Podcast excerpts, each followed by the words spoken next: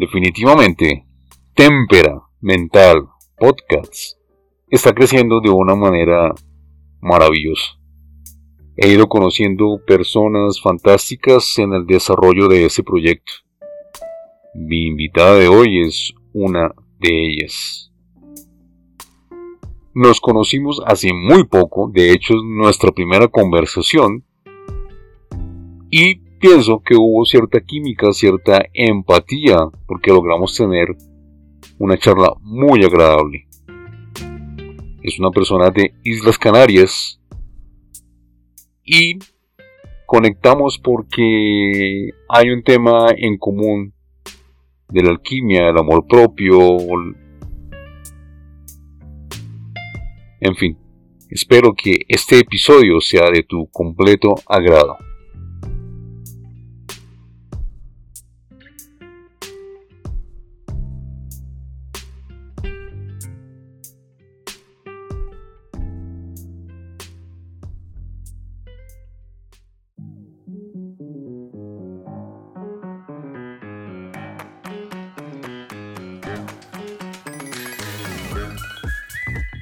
Este es un podcast basado en mi historia y diseñado para mostrarte cómo a través de diversas situaciones y momentos en la vida he ido siendo un testimonio de cambio. Mi nombre es Federico Rico Poveda, arquitecto de profesión, podcaster, blogger, escritor y conferencista. Me encuentro aquí para servirte. Así que sin más preámbulos, comenzamos.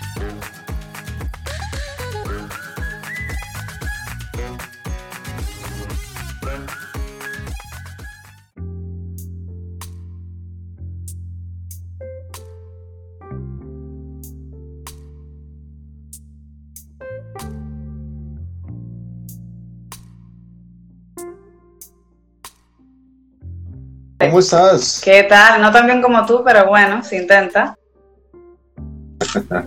Oye, muchísimas gracias por aceptar esta invitación, por tu tiempo, por tu disponibilidad. Muchas gracias. Un placer. Me gusta mucho tu trabajo, no lo conocía y, y me agrada el tema de los podcasts. Es un, es un medio que suelo escuchar bastante, la verdad. Me gusta. Así que no podía faltar. Sí, el podcast a mí me encanta escuchar podcasts. Todo el tiempo estoy escuchando y cuando, cuando salgo a la calle, bajo unos episodios y mientras voy en el transporte escucho. Y yo también. Cuéntanos, ¿tu nombre es Marlene o Marlene? Marlene se dice. Se escribe Marlene como las manzanas. No sé si ahí se conocen las manzanas Marlene. Yo no las conozco. No, vale. Ah, pues aquí sí. Son muy conocidas. Entonces mi nombre se dice Marlene, pero se escribe Marlene. Ok. Bien, entonces cuéntanos, ¿quién es Marlene Velázquez? A ver, eh, así en líneas generales, eh, soy como una persona, déjame poner, colocarlo bien. Me considero una persona muy emocional, de ahí el perfil del alquimista de emociones. También soy bastante ambiciosa, eh, a, nivel me refiero a mejorar como persona y estoy un poco, digamos, obsesionada, entre comillas, con, con intentar, pues, ser lo típico, mi mejor, mi mejor versión, que es una frase muy manida, pero bueno, en realidad es eso, de eso se trata. Entonces, pues en el caso de alquimista de palabras, pues intentar mejorar, por ejemplo, porque me dedico al tema del copy, pues mejorar el tema de los textos y demás. Y en el tema de las emociones, pues obviamente la parte emocional. En realidad era un trabajo un poco para mí, o sea, primero era para mí, obviamente, ¿no? Porque, a ver, yo no creo que sea nadie para, para dar lecciones ni, ni para dar consejos.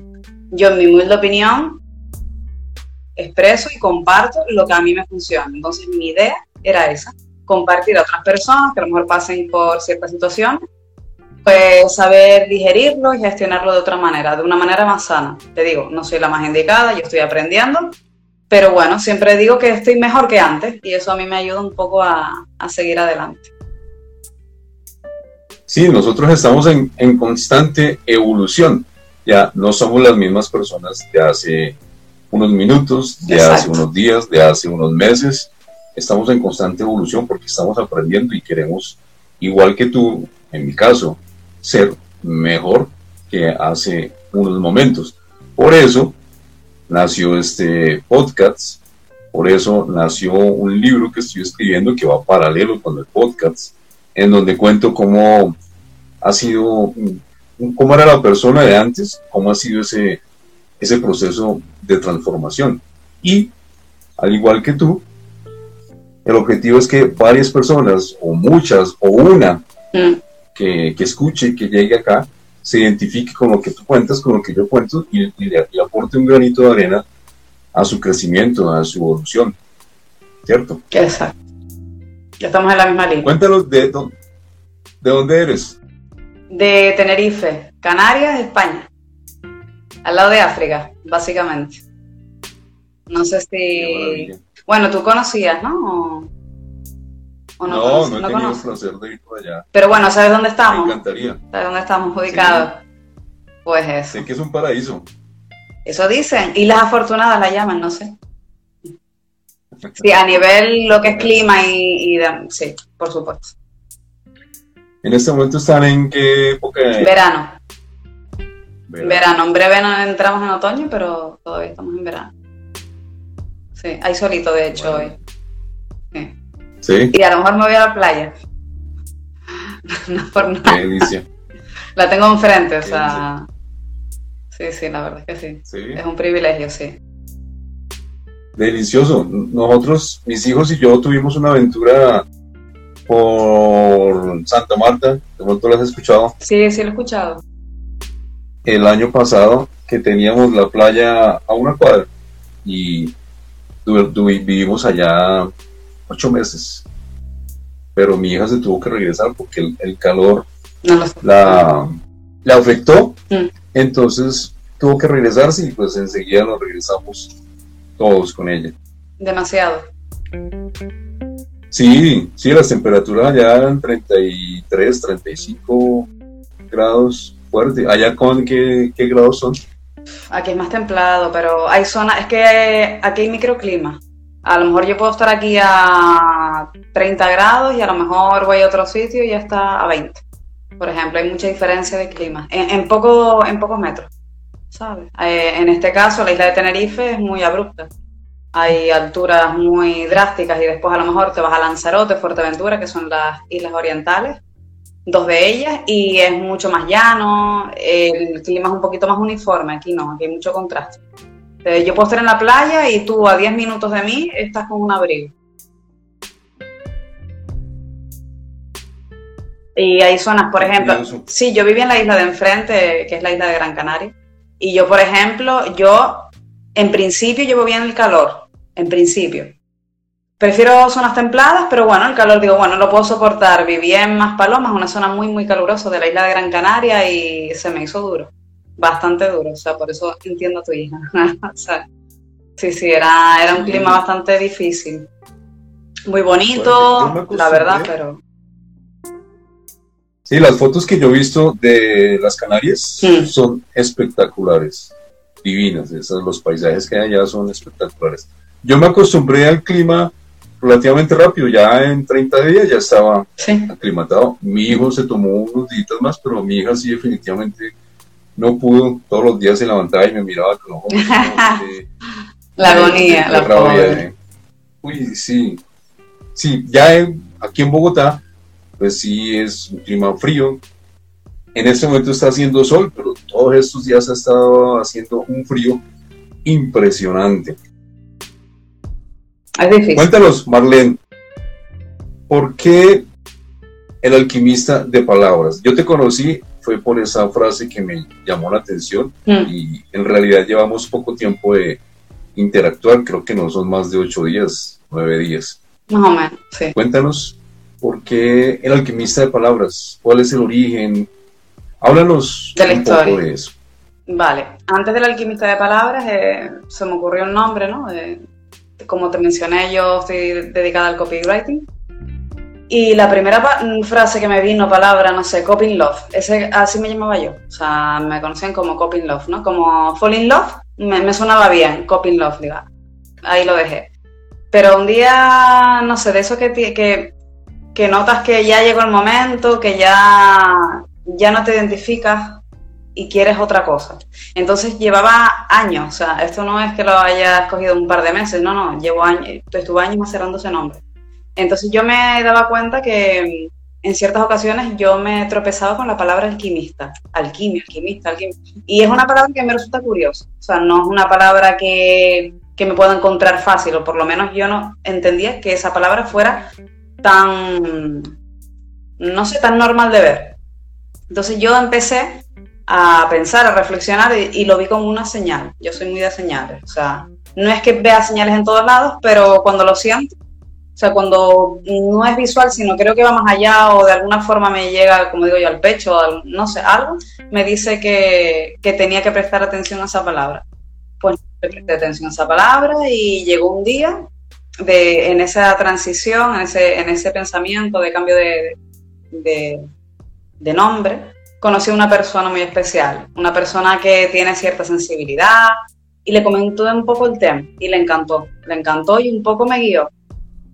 Es una persona que, mm, que trata el tema de las emociones también.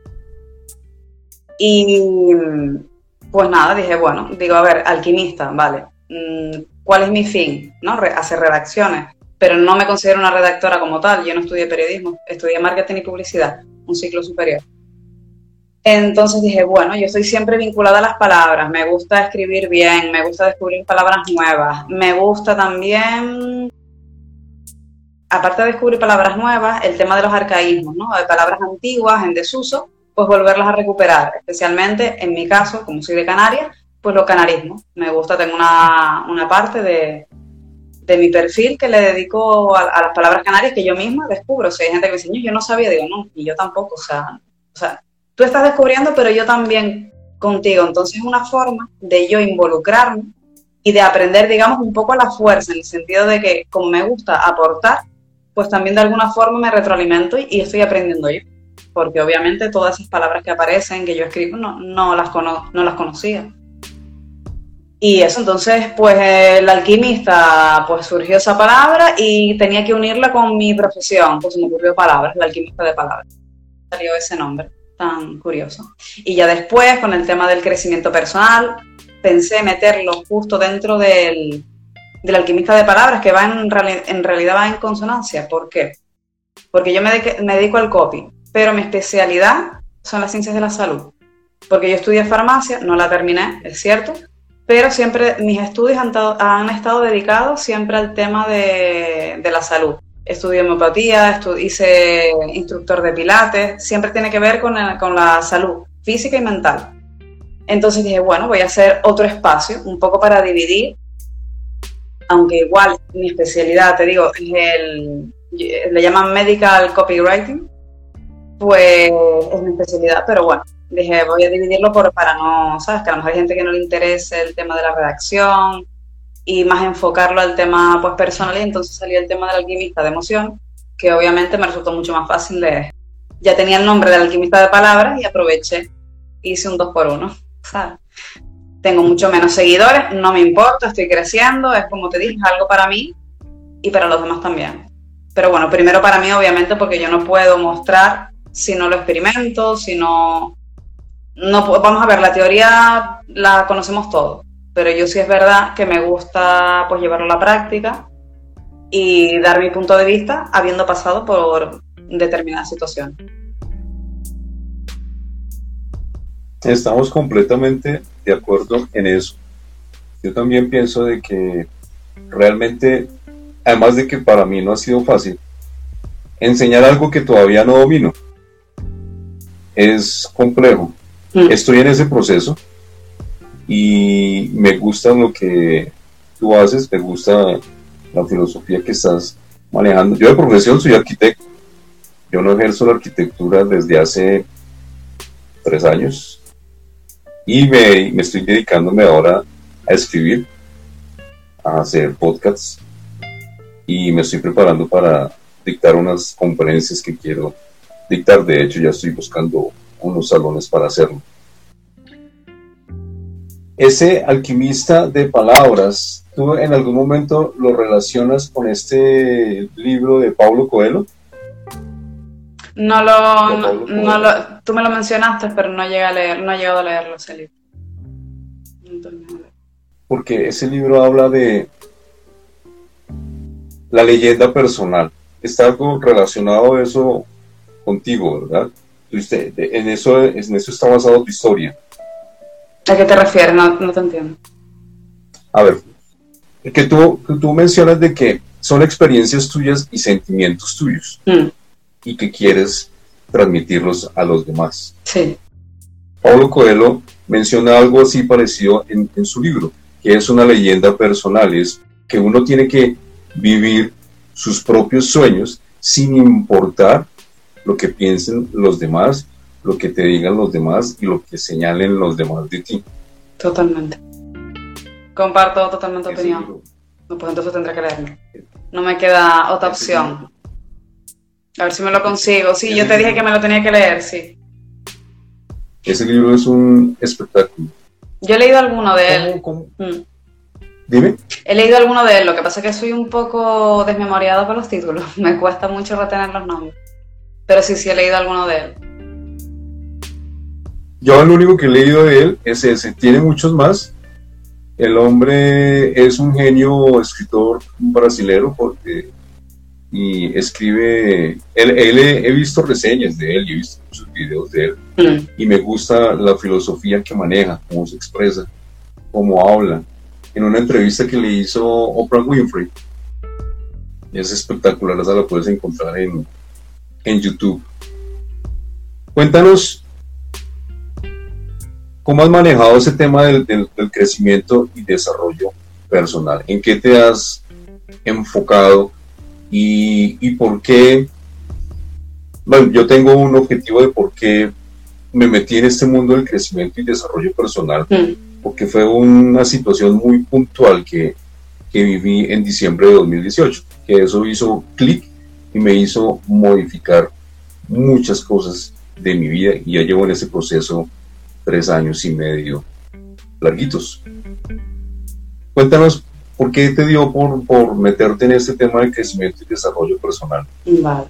A ver, realmente siempre, desde que tengo uso de razón, siempre he intentado el tema de mejorar. Era un tema ya obsesivo, de ser mejor persona. Es verdad que antiguamente era muy religioso. Ya no estoy en ese punto, pero me refiero eh, me vino de fuera, en el sentido de, pues, eso, ser tu mejor versión, intentar ayudar a los demás. En mi familia siempre es lo que me he inculcado y de forma innata, pues siempre me ha salido, o sea, de forma natural. Entonces, es verdad, como a ti eh, me pasó que, pues, algo en mi vida, pues, hizo ese clic, como dices tú, y tomar, digamos, determinación o, más conciencia. Eh, yo dejé la carrera, eso a lo mejor a priori parece una bobería, pero mi familia fue como, una, gran tragedia. Para mí lo fue, o sea, para mí fue bastante difícil porque ya llevaba muchos años y me quedaba año y medio por terminar y bueno, me afectó a la salud, una serie de cosas. Entonces eso me hizo remover mis pilares. ¿Por qué remover mis pilares? Porque de alguna forma, eh, para mí mi pilar fundamental era mi familia. O sea, sí, vale, tenía amigos, pero honestamente mi, mi pilar que no podía fallar era mi, mi familia y el tema religioso también el tema religioso, mm, de alguna forma desconecté, desconecté porque lo que veía no me, no me identificaba, yo no me sentía identificada con lo que veía, ¿no? Y también mi familia, de alguna forma, yo sentí en ese momento que me falló. A día de hoy, con la edad que tengo y la experiencia, eh, me hace ver que simplemente ellos manejaban una situación como, como sabían. Y era su herramienta. Y ellos no sabían hacerlo de otra manera. Pero eso me hizo un poco adentrarme. Años más tarde me tropecé con una persona y esa persona estaba muy, muy enfocada con el tema de la ley de la atracción. Pues yo me empecé a empaparme de vídeos, empecé a conocer pues a personas relacionadas con el tema, como te decía, Luis Hay, Abraham Hicks, un montón de, de para mí, em, no sé, no me gusta decir expertos, pero sí, bueno, expertos de la vida. Expertos de la vida porque dan unos mensajes espectaculares y me alegro muchísimo que, que a día de hoy pues exista YouTube, exista herramientas y sus mensajes no vayan a morir nunca, porque me parecían que en momentos dados eh, yo accedí a esa información y me ayudó muchísimo. yo pasé una depresión y, me ayudó. No es, un, no es, un, tema de... De hecho, yo no sabría decir eh, pues cuándo empezó y cuándo terminó. Y si alguna vez cuando una persona pasa una depresión lo termina totalmente. Porque hay momentos en los que uno le viene recuerdos y sentimientos y se siente casi igual de la, casi de la misma forma. Pero bueno, a día de hoy pues hay otras herramientas, lo que te digo de de sé, por ejemplo, que si me encuentro de una manera determinada, acudo a YouTube, el vídeo X y voy a ver y me voy a empapar de esa información. Y pues eso es lo que me ayuda. También estuve un tiempo cantando mantras y, también me ayudaba el tema energético a sentirme bien, lo ponía en la casa para traer las buenas, las buenas energías. Pero igual que a ti, como situaciones a lo mejor un poco extremas, que igual ya tenía ya cuidaba de esa parte de mí, pero digamos que la cuidé aún más habiendo pasado por ciertas situaciones. Te digo, no soy la más indicada de, mira, eh, así se sale de la depresión. No, no, porque yo, yo todavía tengo mis taras, pero sí es verdad que puedo hacer recomendaciones a alguien. Mira, ¿qué harías tú en, mi situación? Pues mira, yo personalmente, a mí me ayudó esto. Que tú lo haces igual y te ayuda maravillosamente. De hecho, yo recomendaba, también había una chica se llamaba Andrea, eh, no sé si la conoces, Argentina. Ahora no me acuerdo del, nombre del canal, pero si me acuerdo te lo paso porque me parecía una persona espectacular. O sea, para mí fue como mi barco. Eh, cuando me fui a Gran Canaria, de alguna forma estaba lejos de mi familia, estamos al lado en realidad, a nivel de, de tiempos, ¿no? Son 45 minutos en avión, pero en las islas eso es mucho, ¿sabes? No, en las pequeñas distancias a lo mejor tú te ríes y tú dices, bueno, de aquí a allí que, es una hora, pues para nosotros una hora es un, es un Pero tenía que pasar el charco y no podía pasarlo, ¿no? Había que pagar un billete, no tenía dinero, bueno, en fin, una serie de cosas. Entonces, escuchar a esta mujer en ese canal me ayudó, o sea, yo creo que a día de hoy estoy bien de alguna forma gracias a ella porque ella hablaba de su experiencia personal, eh, de que había pasado situaciones súper, súper complicadas, perdió a sus padres siendo muy joven, sufrió maltrato. Y ella enfocó un canal, o sea, de tal manera que ella mm, mostraba lo que ella recibió, cómo se sentía y cómo lo, eh, cómo le dio la vuelta a la situación. Y sus herramientas me ayudaron muchísimo a, a seguir adelante, a enfocarme en lo importante, que eso es súper, súper, súper vital, ya no es importante, es que es vital. Porque si uno está mal y se centra en lo mal que está, en al final eso va, va más, va más, va más. Si uno se enfoca, ya saben que el tema de la ley de la atracción atrae lo que te enfoca. Y teniendo eso de premisa, pues nos ayuda a, a darle una vuelta. Pero ayuda muchísimo cuando tienes una experiencia, cuando esa persona ha pasado por lo mismo que tú, cuando te cuenta su historia y te sientes identificada con ella. Entonces, de alguna forma, el perfil que estoy haciendo es un poco para eso. Estoy segurísima que hemos pasado a nivel mundial, me refiero, que es raro el que haya, una persona no haya pasado por la misma situación que otra, en mayor o menor medida, pero yo creo que todo, un poco por casi todo. Tú córtame que me enrollo. Perfecto. Mira que a mí, a mí la, historia tuya es, mm, se parece en cositas a la mía. A mí me ayudó mucho este personaje. Él es, él es eh, cercano a ti. ¿Mm? No sé si lo conoces. Ah, sí. Sí, sí, sí, sí. lo escucho mucho en YouTube. Este man. Este man es. Pues yo hace rato no, no lo escucho, pues ya no lo escucho como antes, sino cuando siento, siento las ganas de escuchar algo diferente voy y lo, lo escucho a él porque ese loco es, es disruptivo y a mí me ayudó mucho la saga de él, mm. La voz de tu alma, aquí los tengo. Muy, muy, muy bueno ese man. Mm, hay cosas en las que de pronto ya no conecto con él, pero, pero me ayudó muchísimo. Laín García Calvo. este libro la, la voz de tu alma lo hace a uno darse cuenta de, de que uno siempre se considera la víctima ante el mundo que lo rodea. Y cuando, cuando uno se, se, se, percata de ese error, empieza a ver las cosas completamente diferentes. Esto loco a mí me abrió mucho los ojos, además de que, de, que habla de una manera, me identifico mucho con la manera de él porque él es muy franco, es muy sincero, es muy... Directo, sí, no se está con la historia, exacto. Me gusta también por ese motivo. Y lo muestra, o sea, muestra lo que, lo que dice, lo, lo demuestra. No se quedan palabras. Eso para mí es un punto fuerte en él. Total, mm. Total. Yo por ahí alguna vez, creo que fue el año pasado o el antepasado, no recuerdo, lo invité a hacer un live Me dijo, sí, claro, con mucho gusto, pero cuando tenga más de 20 mil seguidores, hablamos. Nunca, nunca hice eso. Bueno, hay un post, hay un post que tú hablas de que ¿qué es la redublación? Me quedó sonando ese post. ¿Tú me puedes explicar mejor qué es eso de la reduflación? Porque nunca había escuchado esa palabra. Pues eso se está llevando mucho en España, por desgracia. A ver, ¿qué es la reduflación? Vale, entonces, a ver, voy a poner un ejemplo. Yo ayer le puse un ejemplo con unas rebanadas de pan de molde. Aquí se le dice pan de molde. No sé en Colombia cómo se les llama el pan, el pan blandito. En bolsa. Blandito. Ah, pan tajado. Pan tajado, ¿eh? me gusta aprender, me encanta aprender palabras más. Pan tajado. Donde, los sándwiches, los sándwiches. Sándwiches, ¿cómo le Pan tajado. Pan tajado. Pues aquí, pan de molde.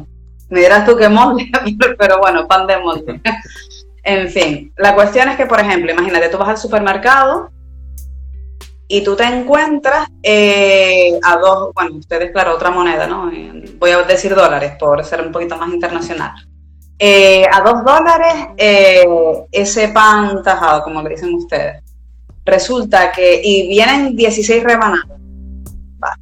Vas al mes siguiente, te ves a dos, a dos dólares también, pero en lugar de 16 rebanadas, te vienen 10. Pues eso es lo que está pasando aquí. Reducen las unidades y el precio se mantiene. Entonces, ¿qué hace? La imagen ante el usuario, ante el cliente, ante el que paga, pues en principio no es mala si es que no se da cuenta. ¿Por qué? Porque no ha, no ha subido de precio. Pueden hacer dos cosas. O suben un poquito y quitan producto, o lo mantienen y quitan producto. Entonces, eso se está llevando muchas, mm, te digo, hay un par de supermercados, la gente saca fotos, el antes y el después, y ahí se ve, como en este caso, por ejemplo, en la de reduplación que dice la publicación, se ve claramente que una persona, un usuario, sacó una foto, el antes con X rebanadas, 16, 18, no recuerdo, y después, posterior, pues no sé si subieron el precio, no me acuerdo, pero bueno, imagínate que lo mantienen igual, redujeron el producto reducción de producto y subida de precio o mantenimiento de precio y reducción de producto. En resumen. Que siempre sale ganando la banca, básicamente. Esto es, así. Exactamente igual. Tengo entendido, o, yo lo puedo asimilar con la inflación. Aquí los precios son más caros, los productos disminuyen su calidad, disminuyen su contenido, hmm. Aquí creo que se llama. Bueno, aquí también se conoce la palabra inflación. Aquí también se conoce. Lo que pasa es que está lo de la reduflación, es lo del tema de reducir productos y a lo mejor mantener el precio para que no te, para que no te percates. ¿Sabes? Una estrategia más. Así que, pero bueno, sí se está llevando mucho por aquí últimamente. Eh, que si todo está mal, que en fin. Ya sabemos cómo está no vamos a enfocarnos en eso porque al final atraemos eso. Y según la ley de la atracción, no va así. Y si la IN ve el vídeo, tenemos que enfocarnos en el, en el sí, en lo que funciona. Sí. Lo que pasa es que a veces es difícil. Cuando vas al supermercado y no tienes cómo pagarlo, ahí dice, bueno, vale, ¿cómo lo hago? Es complicado. Eso es complejo porque que mira que la IN habla mucho del SAR, Sistema de activación o articulación reticular. Articulación reticular. articulación diría yo, pero y lo que pasa es que ese yo lo, yo lo, yo lo asimilo como el respondedor automático que tenemos en WhatsApp, que es, es, es, algo reactivo. Y como el, la mayoría de nuestros pensamientos, más del 97%, están dominados por el subconsciente. Y ahí es donde está el dilema, porque uno hace sus ejercicios de sus afirmaciones, de su empoderamiento, de su actitud positiva, pero, pero ese, ese, ese, subconsciente es el que está dominando absolutamente todo. Entonces, el, cambio de chip, el cambio de, lenguaje, el cambio de jerga, no es tan sencillo de, manejarlo, porque siempre lo tiene uno ahí metido. Mm. Siempre. Yo a veces tengo conversaciones una, con alguien que poco me conoce y cuando terminamos la conversación dicen, oiga, usted sí que está lleno de creencias limitantes.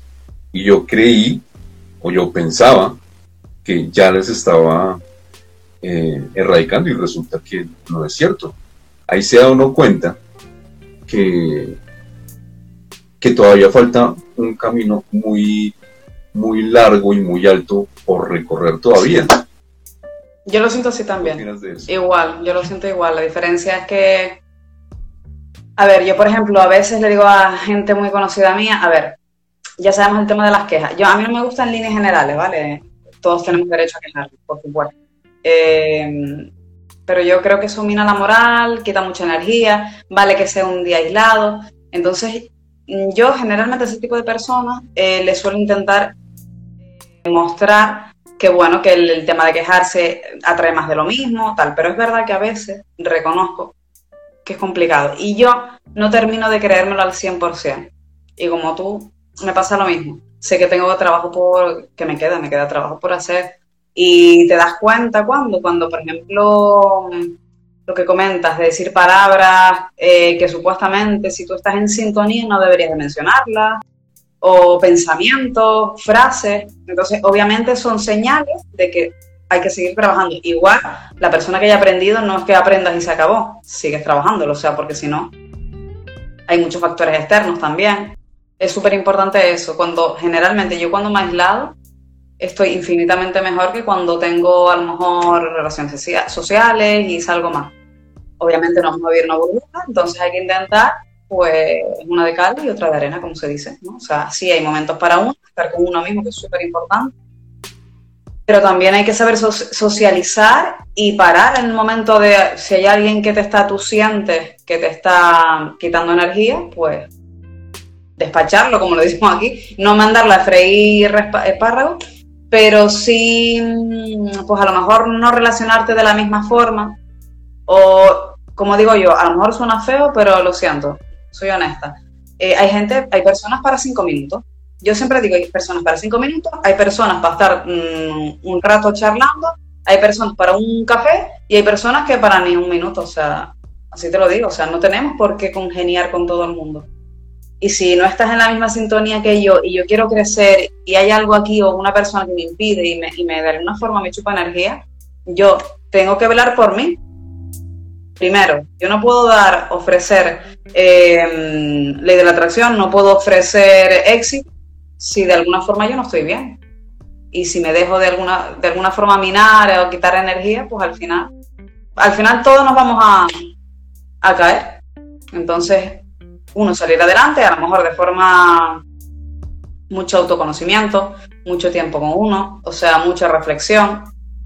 Yo soy de estar mucho tiempo solo, o sea, me gusta. Y eso esa es otra, otra forma de darte cuenta que realmente estás avanzando, estar tú sola y que, lo, y que estés bien contigo. Irte a tomar un café, por ejemplo, algo tan simple. Eh, a mí, por ejemplo, yo siempre he sido muy tímida y estar sola en los sitios como que me generaba como estrés y ansiedad. Hay gente que le parece una, una tontería, pero a mí, pues no, yo no estaba cómoda. Pero de alguna forma, de pocos años para acá, me he obligado yo a irme a desayunar fuera. Hoy me merezco un café, me lo voy a tomar. O sea, y hacerlo. Porque daba la impresión siempre que a lo mejor eh, parece una, tontería, pero eh, alguna vez digo, venga, voy a tomar un café. No, no, no voy a gastar dinero. Venga, ya, eso estoy atrayendo pobreza, eso de primera, eso, eso, vamos. Y después, no me creo merecedora de ese café. Entonces, sí, son pequeños ejercicios que he hecho y que creo que, que ayuda un poco a cambiar el chip. Empezando por pequeñas cosas, como dice la IN, por ejemplo. Tú quieres atraer un millón de euros. Desgraciadamente para nosotros es más fácil a nivel mental creer que podemos ganar o encontrarnos por la calle 10 euros, por ejemplo, que un millón de euros, ¿no? Por lo que sea. Que ganar 10 millones de euros o un millón de euros en la lotería. Pues a lo mejor empezar por menos. Empezar por menos. Ley de la atracción. Venga, hoy me encuentro, en esta semana, me encuentro un euro. Uno, solo uno. Y empezar así. Ahora dos euros, ahora 10 euros, dólares, soles, lo que sea. Pero, pero empezar de menos a más es otra estrategia que habla la IN, que me encanta también. Y funciona. Yo una vez hice uno que me quedé, me quedé, ahora dándome cuenta, me quedo alucinando con el tiempo. No era consciente en el momento. Estaba escuchándolo en la ducha, yo suelo escucharlo en la ducha. y no sé si era la IN o era otra persona, pero bueno, hablaba de atraer algo niño, no sé. Venga, voy a pensar en un búho y en una mariposa. Me lo quiero encontrar los dos juntos y tiene que ser antes, en esta, en esta semana. Pues cuando estaba duchando me dije, venga, pues una mariposa y un búho. Me estaba duchando, nada, no pasa nada. Me sequé, fui al cuarto de baño, a otro que tengo por allí. Voy a coger un estuchito de pintura, como siempre cojo, que nunca me fijo en el estampado. Y que me encuentro una mariposa y un búho en, en el mismo estuche. Me quedé, me quedé alucinando, digo, es alucinante. O sea, no estaba pendiente en absoluto, esa es otra. No puedes estar pendiente, sino de repente me dio por fijarme en un estampado que jamás me he fijado, que tengo ese estuche desde hace 10 años. Me fijé ese día. Digo, y son pequeñas cosas, pero que nos van dando em, seguridad. Seguridad y creer en nosotros, en el poder que tenemos realmente. Sí, creo que estás hablando de Gabriela Bernstein. si te digo de verdad, es que escucho tanto que no, no lo recuerdo. No, no recuerdo, pero fue una actividad empezó, venga, algo, una tontería, una tontería, pero la IN dice, y es verdad, es la misma probabilidad ganarte un millón de euros que un euro. En realidad es la misma probabilidad, pero a nivel mental a nosotros nos cuesta más. Pues hay que jugar con, con las herramientas que tenemos. Y si nos resulta más fácil pensar que vamos a ganarnos un euro o que vamos a encontrarnos un euro por la calle, pues lo pensamos. Es una manera de coger confianza y de ir a más.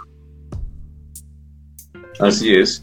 Cuando uno se, se rodea de personas tóxicas, de personas que van en contravía a donde uno va, que si uno va para allá, los demás van para este lado, es una carga, es una carga muy pesada. Y yo estoy pasando por esa, por esa situación. A ver, te lo hago en un ejercicio. Esta es una, una montaña. No es así, sino así yo voy escalando en este sentido. Y aquí tengo colgando a más de uno que te van jalando lo que, lo que habla la Muy gráfico, sí, es El efecto Pigmalión. ¿Qué es el Pigmalión? Sí, el efecto Pigmalión. Es, es, es cargar con las creencias que uno tiene y cargar con las creencias que tiene el entorno, que, que, está siempre pendiente, pendiente, pendiente no, no es fácil. Y Lain habla mucho de eso, de, lo que tú acabas de, decir, mandar para el carajo a los demás. Que yo no lo dije así, ¿eh? pero bueno, viene, a ser lo mismo. Yo soy un poquito más comedida, pero al final el resultado es el mismo. o sea, llegamos a la misma conclusión. Sí, sí, está bien, está bien. A mí me cuesta un poquito más. Pero sí, sí hay que hacerlo. ¿Yo lo hago? Sí, yo ya no, ya no soy tan directo como antes cuando quiero que alguien salga de, mi círculo social o de, mi vida, que antes eh, yo no medía mis palabras para mandar para el carajo cualquiera. Ahora lo hago, pero ya de una forma más diplomáticamente. Me gusta también estar solo, solo, solo, solo, solo que es, de hecho ayer en una, en una reunión que tuve, de un grupo de personas encantadoras que Me decían que ese de pronto puede ser un defecto mío porque yo cada día quiero estar más solo. Solo. A mí me encanta ir al cine solo. Me encanta ir a tomarme un café solo. Me encanta ir a caminar solo. Me encanta hacer casi todo solo. pues cuando estoy con mis hijos que están por ahí, oiga, caminen, que a mí me fascina estar con mis hijos. De resto, no. Yo soy poco sociable. Mm, en alguna época me consideré tímido, lo era, tímido e introvertido. A mí me gusta más es escuchar y analizar lo que los demás, lo que las demás personas dicen y generalmente me guardo todo ese tipo de cosas. Y estoy en ese proceso de cambio, estoy en ese proceso de, Mira, es que de hecho tengo unos episodios que grabé en mi podcast, monólogos, no los he subido, porque los, los miro y digo, esto quedó mal, esto quedó mal, no estoy listo, esto no sirve, esto hay que cambiarlo. Y no he, no, no he logrado subir ese tipo de cosas. Y veo que tú tienes algo muy similar de que te gusta también estar solita. ¿Tú vives sola actualmente? Eh, con mis gatos. ¿Cuántos gatos tienes? Dos, tengo dos. Tendría más, pero que va, no puedo. ni siquiera se juntan. No puedo tenerlos juntos. Oye, mm. dame tu dirección. Yo aquí estoy dando en donación seis gatos que tengo. Oh. Allá te los hago llegar. Yo perrito. No, si fuera por mí, mm, me compraría una casa y tendría un terreno gigantesco y los cogería todos, la verdad. Pero lamentablemente, y es eso, tienes que tener, por desgracia, un colchón o algo para que cualquier cosa que veterinario. Me imagino que como allá eh, los veterinarios son bastante costosos. Sí, acá es costoso. Yo tengo seis gatos. Seis. Toda mi vida así he sido un amante de los animales, principalmente de los perros. Pero en alguna ocasión recogí un gatico de la calle, venía a traer a, a, mi hija y a la hija de Liliana del colegio. Y había un gatico en la calle y cuando regresé al apartamento todavía estaba y lo guardé. Y el año pasado en Santa Marta, mi hija es un peligro. A mi hija, a ella me toca casi sacarla con los ojos ve cualquier animalito. y es a recogerlo. Recogió una gatica y de ahí nacieron cuatro cachorros. Son divinos. ya, ya estuvimos hablando, ya estuvimos conversando, llegamos a acuerdos con los gatos. Ya tenemos una. Oye, pero ¿qué? ¿Tú tienes los gaticos desde chiquitos? Sí, los dos son de la calle. Sí. Sí, eh, los dos uno fue con dos o tres días, lo cogió mi hermana. Mi hermana se encarga de esterilizarlo cuando se puede. Intenta esterilizarlo, una manera también de que cortar, porque aquí el tema de que lo suyo sería que pues el cabildo, el ayuntamiento de la, de la zona lo hiciera, pero bueno, ya sabemos que eso no es así. Y la otra, que la tengo, que es cieguita, eh, tendría mes y medio, dos meses cuando, la, cuando mi hermana se la encontró en la calle que estaba en medio de la carretera. Era, y de hecho paró los, los coches porque se la iban, iba por encima.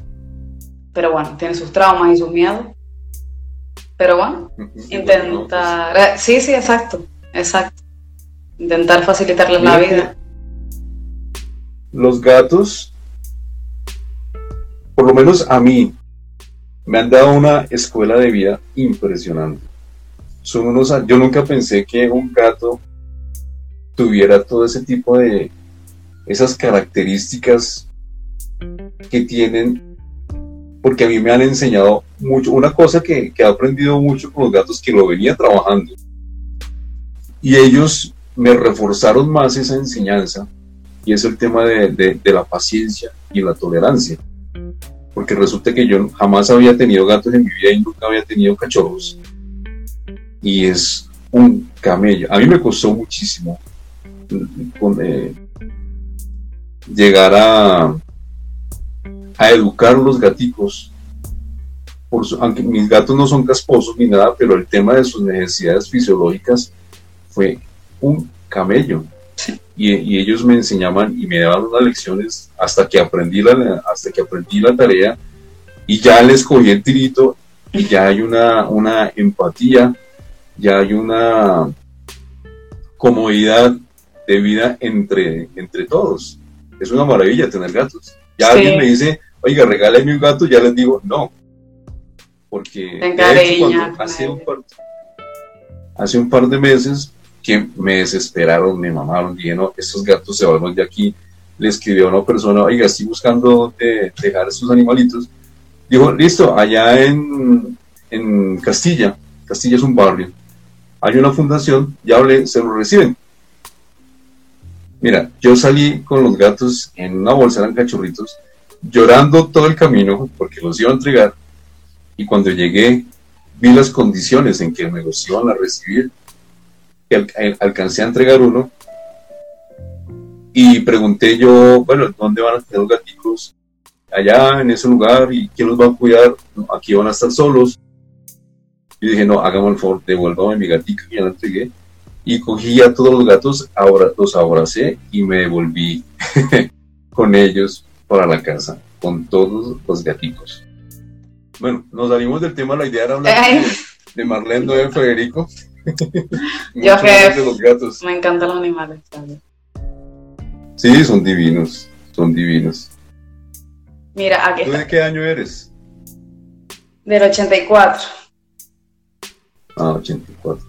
Sí, ya son años. ¿Tienes 38 años? Sí, sí. Ya pesan. Dicen que. No los, no los... Eso dice que no es aparento, pero de hace un par de años ya están las cañas, ya empiezan las arruguitas, pero no, bien, bien. No, no lo revelas. Por ejemplo, el video que tú subiste hace ocho días que nos conocimos, que estabas bailando, yo dije, oye, esta, esta, esta mujer es una peladita todavía. ¿Cómo se le dice las sardinitas allá? Una jovencita, una muchachita, una, una niña, un, no sé. Pero bueno, no tampoco tanto. Tampoco tanto. Un libro que nos recomiendes, mi querida Marlene.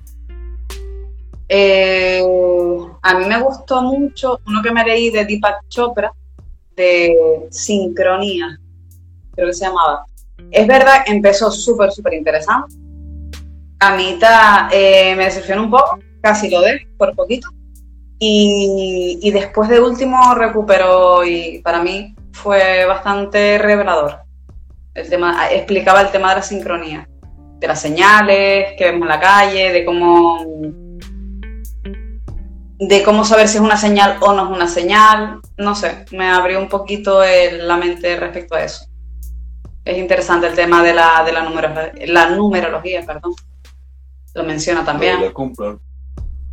Yo aquí tengo uno que se llama El libro de los secretos de Deepak Ah, el libro de los secretos, ese no lo, no lo he leído. Pues yo pensé que no lo había leído y ayer me puse a mirarlo y sí está subrayado y tengo que volverlo a leer porque hay libros, por ejemplo, con los libros de... Ah, se me fue el nombre Liliana, si usted ahí te escribió Deja de ser tú, Joe Dispensa. Ah, vale. Hay libros de, de, de, no, no, es no lo he leído, pero es otro. Este personaje es un complejo entenderlo. Vale, ese me lo iba a leer, bueno, empecé, pero no, no recuerdo exactamente por qué lo dejé de leer, no, no lo recuerdo, pero lo tengo ahí. Y otro Padre Rico, Padre Pobre, que también lo tengo pendiente, pero ese es uno que quería... Te digo, no recuerdo si es que no era el momento, a veces pasa eso, que vas leyendo y de alguna forma no resuena y como que lo abandona, entonces digo, bueno, lo leeré en otro momento. Sé que ese fue mi pensamiento, dije, lo leo después. Sí, mira, a mí me pasó lo mismo. Pues yo cuando me compro un libro, me lo devoro enseguida y hay muchas cosas que no se le graban a uno y la que me puyó a leer ese libro fue Liliana. Y después de que lo volví a leer, uy, trae una enseñanza espectacular. Háblanos de un color que te llama la atención. Mi color favorito, el amarillo. De siempre, desde que tengo uso de razón. Siempre. Por el tema de la luz, la alegría. Yo me acuerdo, yo me acuerdo que tenía cuatro colores fundamentales en los dibujos cuando yo era pequeño. Y el amarillo era, lo dejaba siempre para el final, como el póster. Como lo mejor, como que me daba luz a, los dibujos, a la vida, a la alegría. Entonces me identifico un poco con el amarillo, con el sol, con... Me gusta. Además representa la riqueza, ¿no? También, también. Pero bueno, yo lo enfoco a eso, a la luz, a... Pero bueno, sí, sí, sí. Eh, bueno, eh, todo es abundancia, ¿no? Abundancia económica, abundancia emocional, abundancia de todo tipo. Pues sí. Me gusta. Una palabra que te llama la atención. No que te identifiques, sino que te llame la atención. Las dos cosas. Me identifico y me llama la atención, la empatía. Es una palabra me parece importante. Y que valoro enormemente. ¿Cuál es la cualidad que más valora en una persona Marlene? Te está preguntando Tres Camacho, creo que es. Ignacio, es Ignacio Camacho. Eh, la, la buena fe, que una persona tenga un buen fondo, que sea buena persona. Que hagas algo y vale, sí, puede ser que, que sea contraproducente para alguien, pero había buena voluntad ahí, en, esa acción. Me parece súper importante. Ahí todavía se está mencionando que está bueno pasar tiempo solos. A veces somos nuestra mejor compañía, eso es cierto. A ver, eh, eh, a mí me gusta, lo que pasa es que es verdad que hay que saber llevar a un, a un límite mm, sano. ¿Sabes? También, es decir, vale, yo estoy bien sola, o sea, perfectamente, puedo estar bien, de hecho lo disfruto, lo cual no significa que el relacionarme con otra persona me resulte mm, un hándicap, un problema, un obstáculo. ¿Sabes? Tener esa capacidad de socializar sin problema también me parece importante. Sea, es un rollo de conectar contigo, pero sin desvincularte de donde estás, porque estamos en el planeta Tierra, todos estamos en el mismo sitio, y de alguna forma nuestra acción también va a, beneficiar o perjudicar a, otros, porque nos gusta o no nos gusta, vivimos en comunidad. Entonces llegar a ese punto de equilibrio intermedio, pero sí es importante disfrutar de, nuestro tiempo. Eso es cierto. Lo que sucede es que me pasa, ya encontrar personas con las que interactuar y se vuelve una conversación interesante es complicado. A mí los únicos que me escuchan mis locuras y mis payasadas son Liliana Castillo y familia. De resto no, porque la mayoría de personas con las que yo hablo me dicen que yo estoy loco, que yo no tengo, no tengo razón de ser lo que, lo que yo digo, lo que yo pienso, porque según ellos estoy loco. Y mis hijos a veces me escuchan, pero ellos son como el búho, no dicen nada, pero ponen cuidado. Y con los que sí hablo mucho es con los gatos hace unos días conocí Tobías, es una parte, forma parte de ese grupo de personas con las que ocasionalmente interactuamos porque estamos en el mismo, en el mismo nivel de búsqueda o en el mismo... En la misma sintonía. en la misma sintonía. Hmm. Entonces es difícil empatizar con alguien que no... Porque la, la conversación se vuelve aburrida, pienso yo. Exacto. Pienso igual. Lo que pasa que a veces es verdad, a ver, con los años me imagino que te habrá pasado lo mismo, a lo mejor a mí me pasaba que yo me notaba como una trucha, como ir contracorriente, no me sentía identificada con la mayoría de la gente, eso siempre me ha pasado, de siempre, de siempre. Con los años he encontrado más personas afines, ¿sabes? No te estoy diciendo que sea una gran mayoría, pero sí, cada vez con los años vamos encontrando, primero porque han pasado situaciones similares y al final, antes o después, llegamos a la misma conclusión, que esa persona no está en la misma sintonía que nosotros, no pasa nada. A alguien que no es que esté, no estar esperando a alguien, pero sí es verdad de estar un poquito abierto y que seguro que hay gente que, ha pasado por lo mismo, que siente igual, que tiene la misma, la misma visión. Pero eso, y las personas que piensen que está, pues nada, sigue adelante, o sea, ¿quién no está loco? Que levante la mano, o sea. A mí me dicen que soy normal y me cojo un trauma. A mí yo normal no soy, no me gusta ser normal. Normal para mí es lineal. Ni chicha, como aquí se dice, ni chicha ni limonada. No, perdona, o sea, mm, yo no, o sea, yo, por ejemplo, me resulta igual que decir, me, eres indiferente. Pues no, prefiero, prefiero caerte mal, fíjate. Antes de ser indiferente, prefiero caerte mal. Porque te estás posicionando. Sí, a mí eso de como si no estuviera, no. Y te digo, soy una persona tímida, no me gusta llamar la atención, pero tampoco me gusta eh, ser un fantasma, no me gusta como si no, como si no existiera, eso tampoco. Soy término medio. Sea, me gusta estar, que sepan quién soy, pero mm, te digo, no tengo por qué caer bien. No es mi cometido en esta vida. Pero eso de, ah, pues no sé, no. ¿Es normal? No, normal no. No me gusta la normalidad. Y más en una profesión como la mía, que tienes que ser creativa sí o sí. Entonces, que tú me digas que eso es normal, me hundes en la miseria. Absolutamente. Aquí Alex dice, la normalidad ya no existe y mejor que no exista. Completamente de acuerdo. No es, no es rica, no es, no sé, yo creo que, las locuras de, de todos al final pues te hacen ver cosas de, de, una manera que tú no las veías y no sé, es, va sumando ver otros puntos de vista aunque no estemos de acuerdo. La Completamente de acuerdo. Un hobby. A ver, mi pasión desde que tengo conocimiento es el baile, de siempre, de siempre, de siempre. Pero es verdad que no lo practico. Bailo como una loca en mi casa, pero no lo cuento. Pero eso sí me gusta. Bueno, eh, ahí no he mostrado mucho, ahí, ahí dando saltitos tampoco. Y mira que me ha costado mucho mm, ese paso. De parecer una tontería, pero yo con el alquimista de emociones pensé mucho tiempo en que apareciera solo el tronco y solo que me escucharan la voz en off, que se quedara el mensaje. Después dije, mira, mm, fuera miedo, eh, muestra tu cara, mm, no es, no me gusta hacerlo, la verdad pero intento que eso, que sea, pues, bueno, ahora lo, estoy, ahora lo están viendo, pero que sea en movimiento, que sea, que hayan filtros, pero no para embellecer, sino para tapar, ¿sabes? Como esto que sea como viejo, no sé, busco la forma de, en las fotos, por ejemplo, de algunas publicaciones, en perfil. Yo estuve muchos años en LinkedIn y en redes sociales, que mi foto de perfil era una foto mía de perfil un amigo me decía, pero ¿qué haces una foto de perfil? Digo, pero es la foto de perfil, entonces ¿qué hago? Hacérmela de perfil. No me lo voy a hacer de frente, ¿sabes? Y yo jugaba con eso, digo, bueno. Ya después más adelante iba, iba girando la cara, me costaba un poco y ahora volví un poco a la, misma dinámica de ponerme de perfil, pero bueno, son, son etapas. Mira que, que yo era muy parecido. ¿Tú qué signo eres? Tauro. Ok. Yo era muy parecido y mi querida amiga que está ahí, creo que está ahí todavía, no sé, me criticaba mucho eso, de que yo mis podcasts en principio no colocaba mi cara sino era la voz.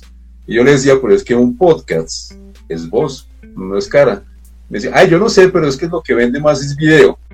Finalmente, ya con el tiempo, no solamente ella, sino ya se me vino muchas personas encima, oiga, haga video, que es que vende más un video. Y, y me parecía escuchar a, Liliana Castillo ahí. ahí está, ahí está, ahí está, se está riendo. Ahí está, sí. Ahí, bueno, este señor Camacho te está preguntando que nos, cuentes acerca de un nuevo proyecto que tengas. Proyectos no se cuentan. Hay que escuchar a la No. no, a ver, tengo muchas cosas en la cabeza. Eh, ahora mismo, por ejemplo, no estoy trabajando. Pero sí es verdad que mm, que yo soy de tener muchas ideas en la cabeza y tengo un par de ellas de hace un par de años. Ya estoy, por ejemplo, ya estoy enfocando la web, que te digo, lleva años haciéndose. Que vamos, que agüita para, para hacer una web. Pero bueno, ese es un proyecto que va a salir en breve, la web. Ya ahí no cuento más porque, porque no se puede contar. Bien. No sé quién te estaba preguntando que hablaras un poquito acerca del niño interior. No sé quién te hizo esa pregunta. Pues creo que Ignacio. Ah, Camacho también. Está preguntando. Te mando un fuerte abrazo. Otro abrazo. Nacho de Ignacio lo llamo yo. Pues el niño interior. Bueno, a ver. Yo creo que... Mm, no me lo tenía preparado esto, ¿eh? A ver, el niño interior, primero hay que hacer los pases con él. Y yo creo que muy pocas personas, a mi juicio, han hecho las paces con su niño interior. ¿Por qué? Por el tema de los traumas, por situaciones de dolor por las que pasamos, siendo adultos. Escarbamos un poquito y vemos siempre que tiene que ver con, con temas pasados, especialmente en una etapa en concreta que bueno, dicen que, nos marca mucho, era de los, desde los tres o dos años hasta los seis. Bueno, al final marca la infancia, no sé, años antes, años después. Al final, si el día de tu cumpleaños, cuando cumpliste 10 años, tu padre no estaba porque se fue de fiesta, al final eso te va a marcar de por vida. La cuestión es que cuando tú llegas a cierta edad, lo sepas gestionar, ¿sabes? Perdonar, sobre todo. Yo creo que radica en el perdón el tema de, del niño interior, de curarlo y te digo, muchos, muchos conflictos internos que tenemos a día de hoy vienen de, esa etapa de la infancia. Entonces es importante, yo por ejemplo hice una meditación hace un par de años, no conozco a nadie que haya hecho esa, meditación sin, llorar. O sea, yo soy muy llorona, también es verdad que no, no tengo mérito. Pero gente que no es de llorar, a moco tendido. De, reconectarse, de volver a sentir sentimientos concretos en momentos puntuales y revivirlos otra vez. Pero es la única forma de, de pasar página. Entonces sí es importante el tema del niño interior, de atenderlo. Atenderlo, perdonarlo y, y avanzar.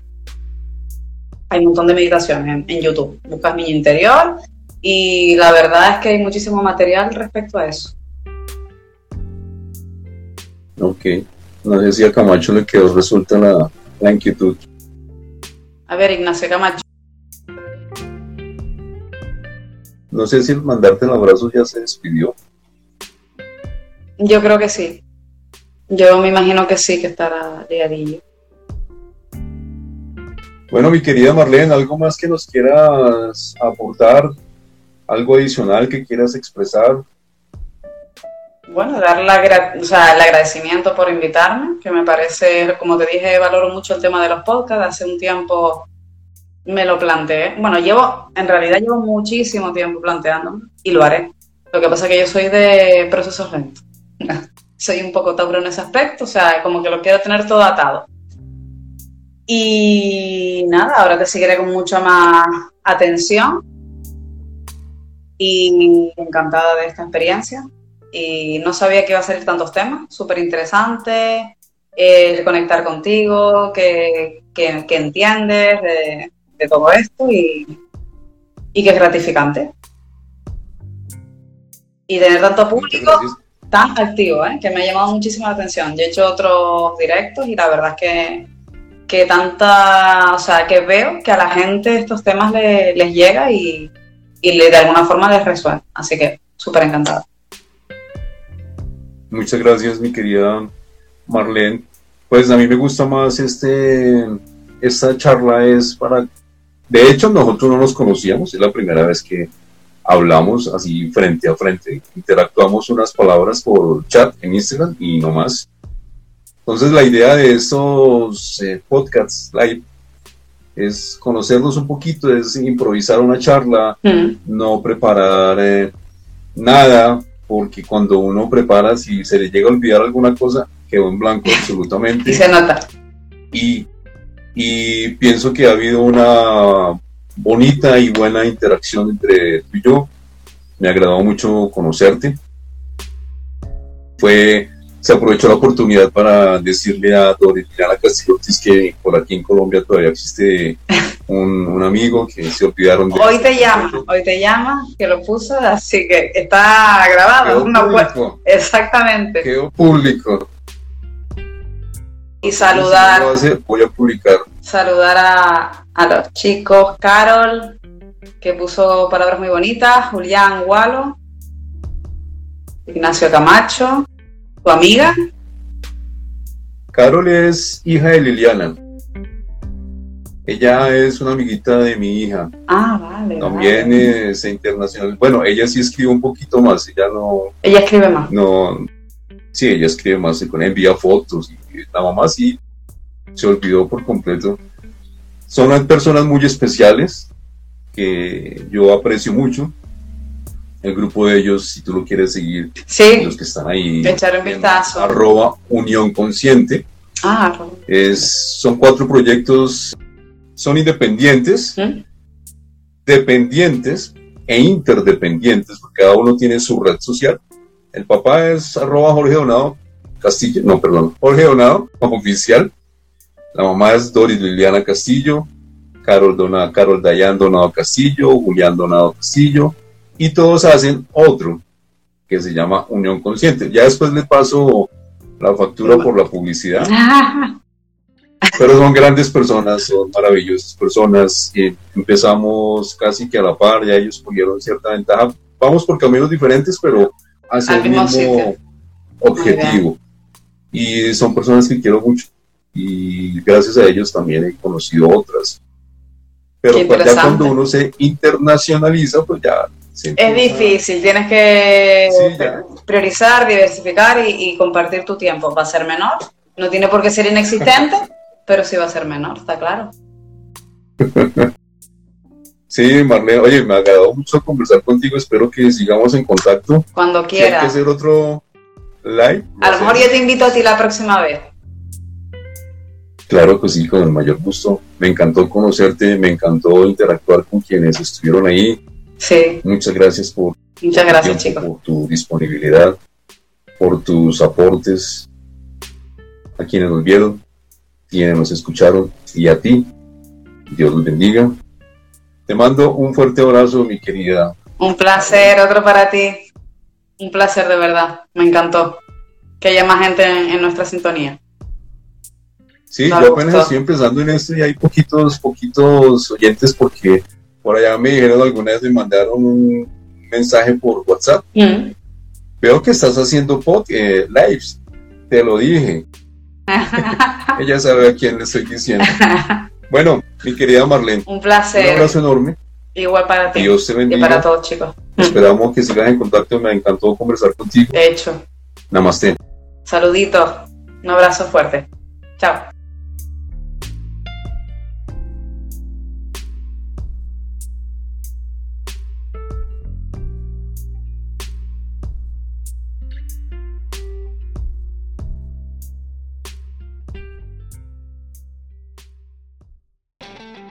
Mi querida amiga y mi querido amigo Témpera Mental. Gracias, gracias, gracias por escucharme. Me encantaría leer tus comentarios acerca de este contenido que te acabo de presentar. Me puedes escribir a través de mi Instagram que encuentras como arroba Federico Rico Poveda. Este episodio y este podcast lo puedes encontrar en las plataformas de Anchor, Spotify, Apple Podcasts, Google Podcasts, Amazon Music, Evox. Me consigues también en YouTube como Federico Rico Poveda. La música original es de Premium Beat. Nos encontramos en el próximo episodio. Dios te bendiga. Namaste.